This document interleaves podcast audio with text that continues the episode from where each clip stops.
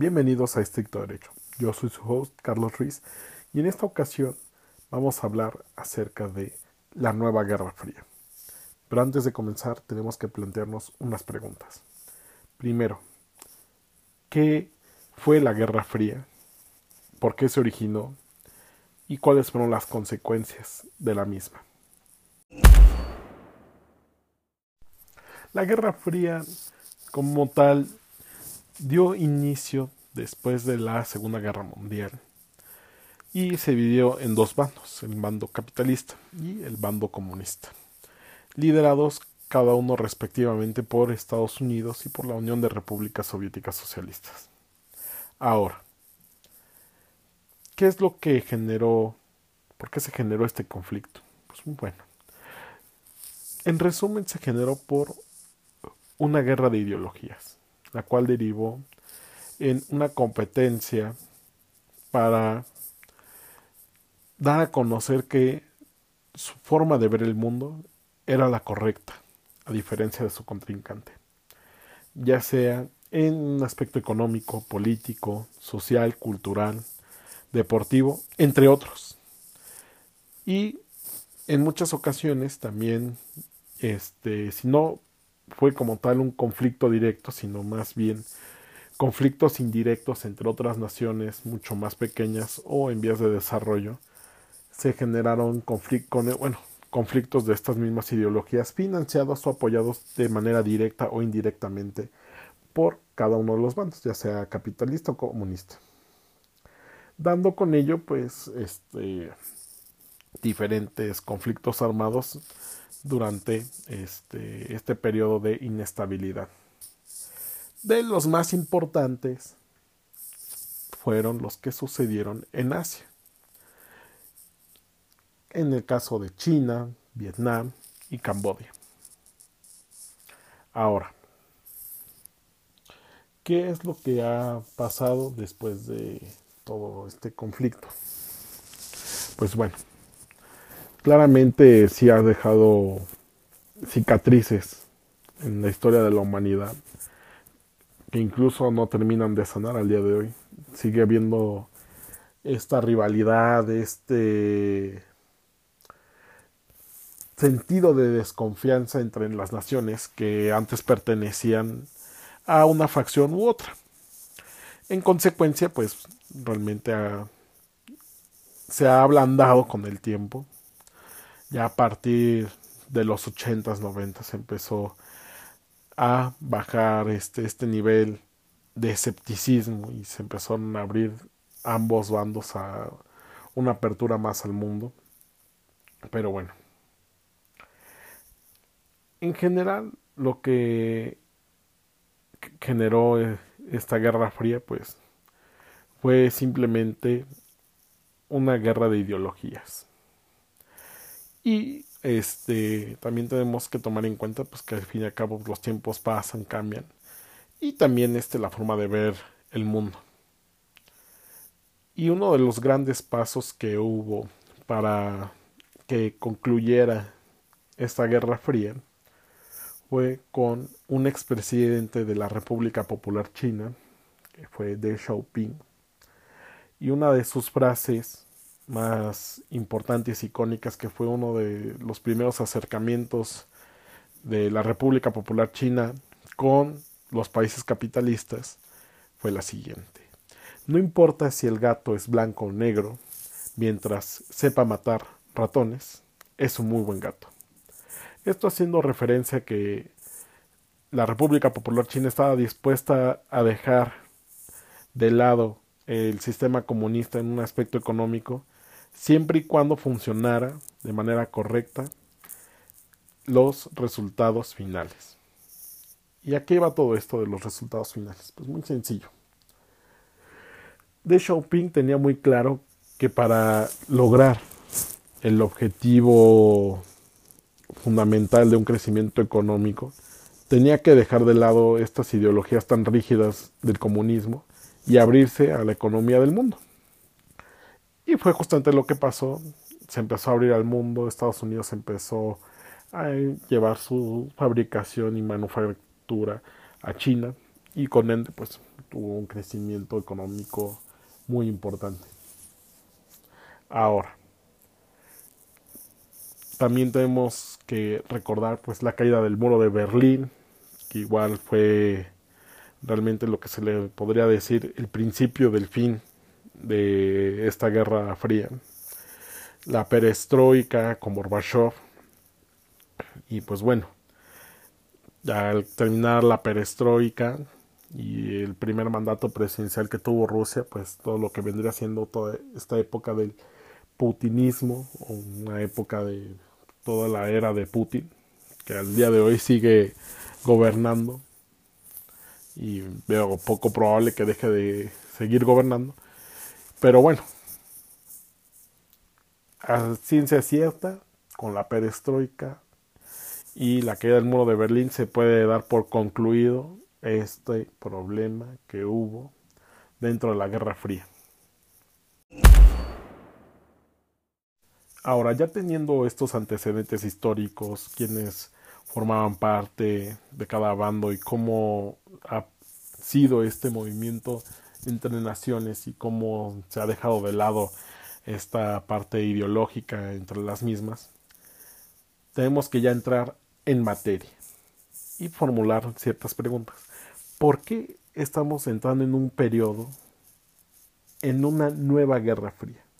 ¿Por qué está sucediendo esto en este momento? ¿Por qué tenemos este miedo de que la sociedad vuelva a caer en un momento histórico, una vez más, de división entre los seres humanos? Y bueno, los principales actores de esta nueva Guerra Fría, una vez más nos encontramos con Estados Unidos, pero en esta ocasión no es contra Rusia, contra quien va a llevar esta nueva etapa histórica de esta Guerra Fría, sino que va a ser con la República Popular de China. Pero, ¿por qué? ¿Por qué con la República Popular China? Como anteriormente les comentaba, con este gran cambio que hizo Deng Xiaoping en su sistema económico, China empezó a crecer de manera desorbitante y siendo actualmente la segunda economía más importante del mundo. ¿Y qué pasa cuando un país que desafortunadamente vive bajo un sistema de una dictadura y tiene alto capital, pues lo que sucedió fue que China empezó a retar pues, el status quo de cómo se llevaban las cosas dentro del sistema financiero internacional. ¿Ya que hace referencia a esto? Pues bueno, si bien antes el mayor prestador de dinero en el mundo era Estados Unidos, que al día de hoy sigue siendo un país que presta mucho dinero, pero ya no es quien presta más dinero, es en este caso China. China lo que empezó a implementar fue la siguiente retórica.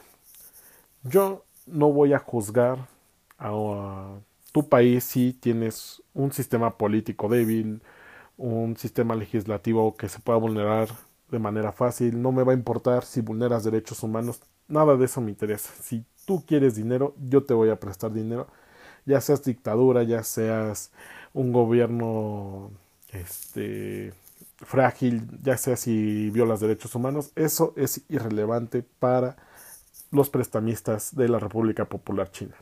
Ellos lo único que quieren es prestar dinero. Y bien, este la trampa que existe aquí dentro del préstamo del dinero chino es la siguiente.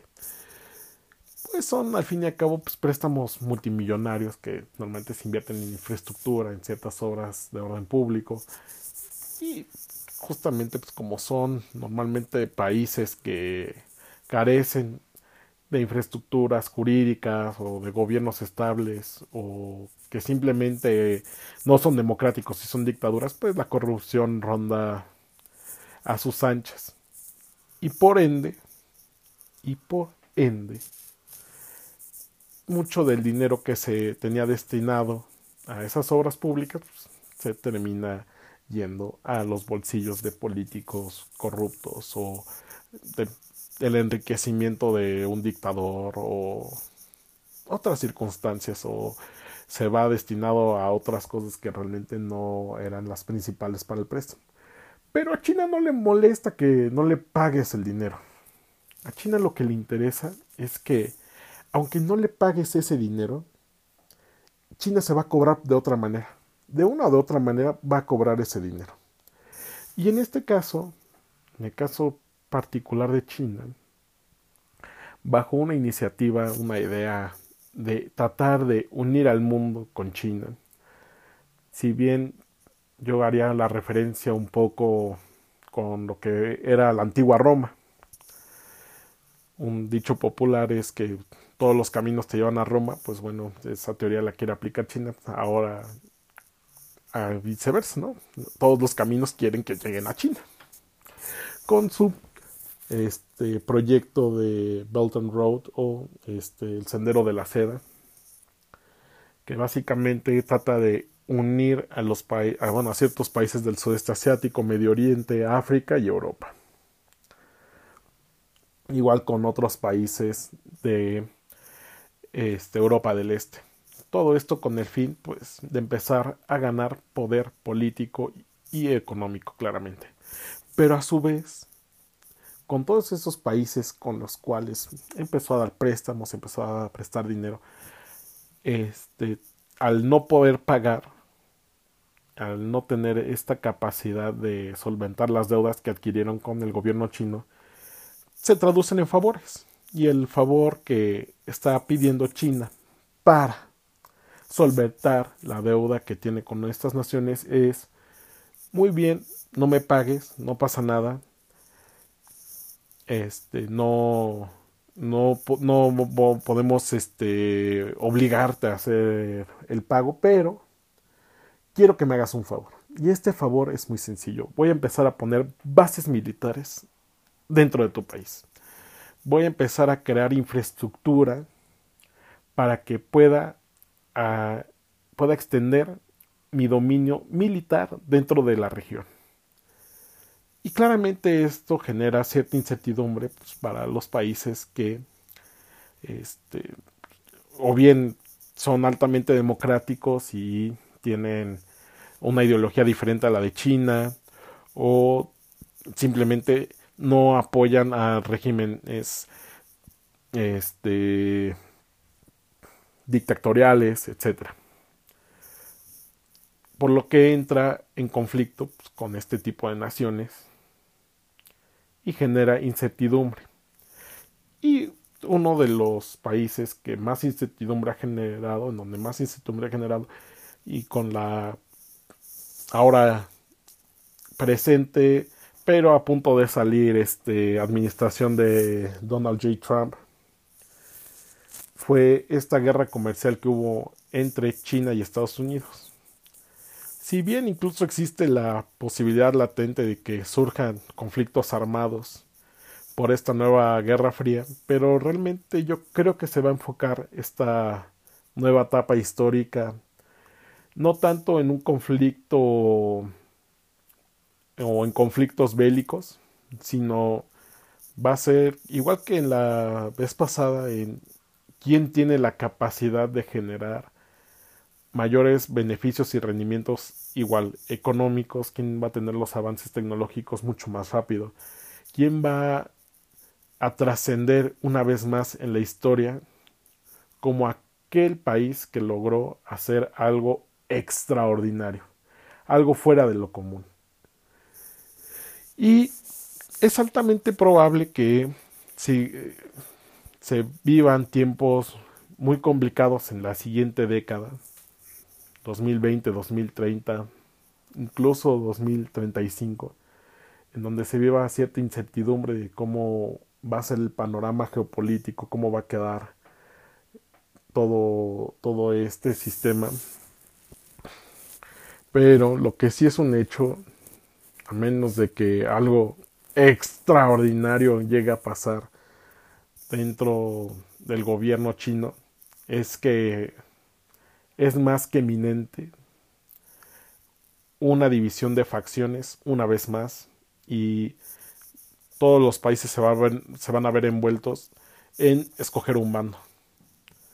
ya sea o bien apoyando a China o bien apoyando a Estados Unidos. Y pues es, es algo que por fortuna o por desgracia va a tener que pasar y es algo inevitable. Pero cabe aclarar que quisiera concluir todo este tema con una frase de Charles de Gaulle que dice el fin de la esperanza es el comienzo de la muerte. Y en contrario sensum sería pues mientras haya esperanza es poco probable que uno muera, ¿no? Entonces siempre hay que mantener la esperanza de que pase lo que pase, el resultado que tenga que pasar. Siempre hay que permanecer con la esperanza y con el firme convencimiento de que vamos a seguir adelante, no importa lo que pase. Y bueno, la pregunta es para ustedes. ¿Crees que se desate una guerra fría en esta próxima década? ¿Crees que haya un cambio sustancial después de que acabe la pandemia en cómo se va a llevar a cabo todo el panorama geopolítico? ¿Y de qué lado va a estar tu país en esta nueva guerra fría? No se olviden dejar sus respuestas en nuestras redes sociales que estarán en la descripción de este podcast. Yo los espero en un siguiente podcast, su servidor y amigo Carlos Ruiz.